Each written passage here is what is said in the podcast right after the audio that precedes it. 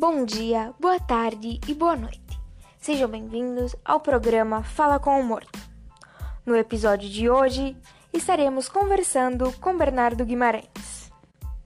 Bom, para iniciar essa nossa prosa, gostaria de te pedir se você poderia nos falar um pouquinho sobre você mesmo. Boa tarde. Claro, posso sim. Sou Bernardo Joaquim da Silva Guimarães, magistrado, jornalista, professor, romancista e poeta. Nasci em Ouro Preto, Minas Gerais, no dia 15 de agosto de 1825 e faleci na mesma cidade, no dia 10 de março de 1884. Sou patrono na cadeira número 5 da Academia Brasileira de Letras. Nossa, realmente muito interessante.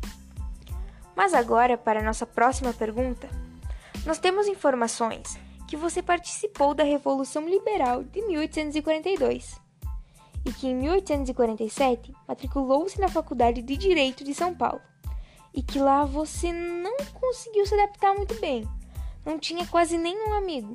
O que o senhor tem a falar sobre isso? Minha querida, vou te falar que muitas dessas informações estão incorretas. Em 1847, eu realmente entrei na faculdade de São Paulo para cursar direito. Mas o fato de eu não ter amigos está totalmente incorreto. Inclusive, fiz dois dos meus amigos mais fiéis e confidentes, Álvares de Azevedo e Aureliano Lessa. E juntos, nós chegamos a projetar a publicação de uma obra que se chama Três Nossa, já que vocês trabalharam juntos, vocês teriam mais alguns projetos? Ou era só esse? Sim, nós fundamos com outros estudantes a Sociedade Epicureia, a que se atribuíram coisas fantásticas, a qual ganharam fama no meio paulistano. Bom, para a nossa próxima pergunta, vamos ir para os anos de 1852 a 1854 e 1861 a 1864. Acreditamos que tenha acontecido alguns fatos que foram consideravelmente relevantes para sua carreira. Poderia compartilhá-los conosco? Mas é claro. Bem, no início de 1852, me tornei bacharel e no mesmo ano publiquei a poesia Cantos da Solidão. Em 1852 a 1854 e 1861 a 1864, exerci o cargo de juiz municipal e de órfãos em Catalão, em Goiás. Bom, pegando o gancho dessa nossa última pergunta, vamos para a próxima. Em 1864 a 1865, o senhor voltou à corte. Nos conte um pouco mais sobre isso. É, foi nesse período em que voltei, que publiquei o volume Poesias, contendo Cantos da Solidão, Inspirações da Tarde, Poesias Diversas, Evocações e A Baía de Botafogo. Realmente interessante. Agora para a nossa próxima pergunta. Em 1866, o senhor voltou para Campo Belo, certo? Onde publicou mais algumas poesias veio se casar apenas seis anos depois. Isso? Não, não foi bem desse jeito. No ano de 1866, eu voltei para Ouro Preto, onde morei até o fim dos meus dias, e onde fui nomeado professor de retórica e poética no Liceu Mineiro. E no ano de 1867, me casei com Maria Gomes. Tivemos oito filhos. Infelizmente, uma das nossas duas filhas foi Constança, a menina que faleceu aos 17 anos. Nossa, realmente sinto muito, mas acredito que Constança foi lembrada. Sim, ela foi sim, pelo seu noivo, Afonso Guimarães. Bom, estamos chegando quase ao fim. Só temos mais duas perguntas. Então vamos lá. Uh, e quais foram os acontecimentos dos anos seguintes É claro, se o senhor se sentir à vontade para nos contar. Então, entre 1869 e 1872, escrevi várias obras. Em 1873, fui nomeado professor de latim e francês em Queluz, a qual há pouco tempo descobri que esta cadeira foi extinta. Em 1875, publiquei o romance que melhor me situou na campanha abolicionista e viria a ser o mais popular das minhas obras, A Escravizaura. Nesse período, eu me dediquei inteiramente à leitura. Escrevi ainda quatro romances e mais duas coletâneas. Bom, para encerrar, nossa última pergunta. Senhor começou a escrever algumas ficções. Nos conte um pouco sobre isso.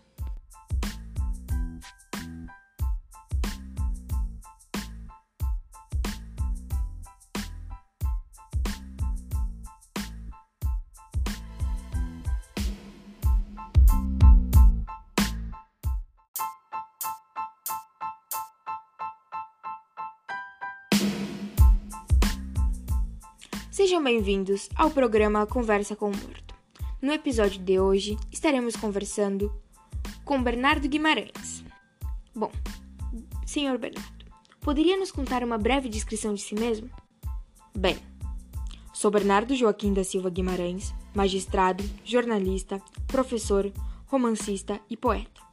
Nascido em Ouro Preto, Minas Gerais, no dia 15 de agosto de 1825, e faleci na mesma cidade no dia 10 de março de 1884, aos meus 59 anos. Sou o patrono da cadeira número 5 da Academia Brasileira de Letras. Hum, legal. Temos informações de que você participou na Revolução Liberal em 1842 e que em 1847 matriculou-se na Faculdade de Direito de São Paulo e que lá você não conseguiu se adaptar muito bem.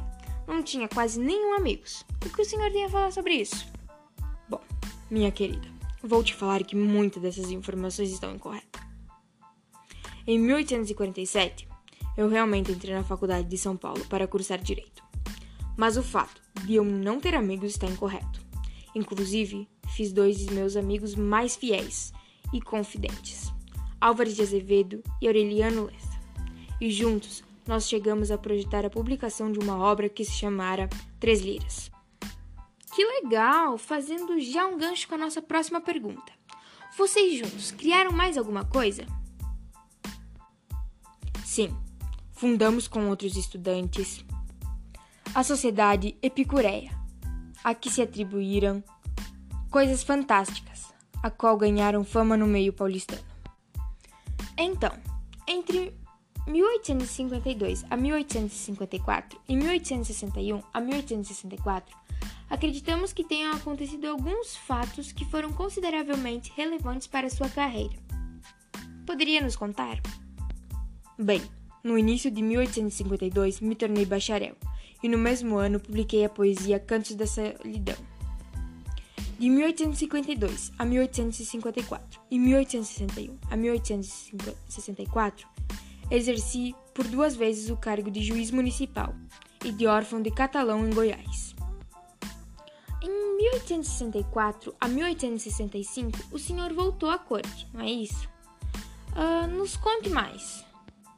Foi nesse período em que voltei que publiquei os volumes Poesias, contendo Cantos da Solidão, Inspirações da Tarde, Poesias Diversas, Evocações e A Baía de Botafogo. Bom, para nossa próxima pergunta, vamos para 1866. O senhor voltou para Campo Belo, certo? Onde publicou mais algumas poesias, e veio a se casar apenas seis anos depois. Isso? Não, não foi bem desse jeito. Nesse ano de 1866, eu voltei para Ouro Preto, onde morei até o fim dos meus dias, e onde fui nomeado professor de retórica e poética no Liceu Mineiro. E no ano de 1867, me casei com Maria Gomes, tivemos oito filhos.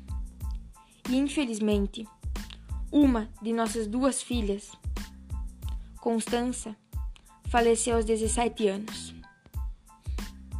Eu realmente sinto muito. Mas estamos indo para o final da nossa entrevista. Vamos para a nossa próxima pergunta. Em quais foram os acontecimentos dos anos seguintes? É claro, se o senhor quiser dividir conosco. É, entre 1869 e 1872 escrevi várias obras. Em 1873 fui nomeado professor de latim e francês em Queluz, o qual, há pouco tempo depois, descobri que esta cadeira foi extinta. Em 1875 publiquei o romance que melhor me situou na, na campanha abolicionista e viria a ser a mais popular das minhas obras, A Escravizada. Nesse período, eu me dediquei inteiramente à literatura. Escrevi ainda quatro romances e mais duas coletâneas de versos. Bom, estamos chegando ao fim. E para nossa última pergunta, gostaria de lhe perguntar: ao fim do decênio de 1850, o senhor começou a escrever algumas ficções. Isso é correto? Sim. E também foi nesse período em que as minhas poesias foram feitas. A melhor produção poética que já tive até o decênio de 1860. O que aconteceu depois disso é que fui mais para o lado da prosa e me dediquei mais a essa área. Também fiz algumas poesias de um cunho um pouco mais obsceno, que hoje consideradas como clássicos que são elas: o Elixir do Pajé, entre outras. Bom, obrigada a quem ouviu até aqui. Esse foi o nosso episódio de hoje. Espero que tenham gostado e até a próxima!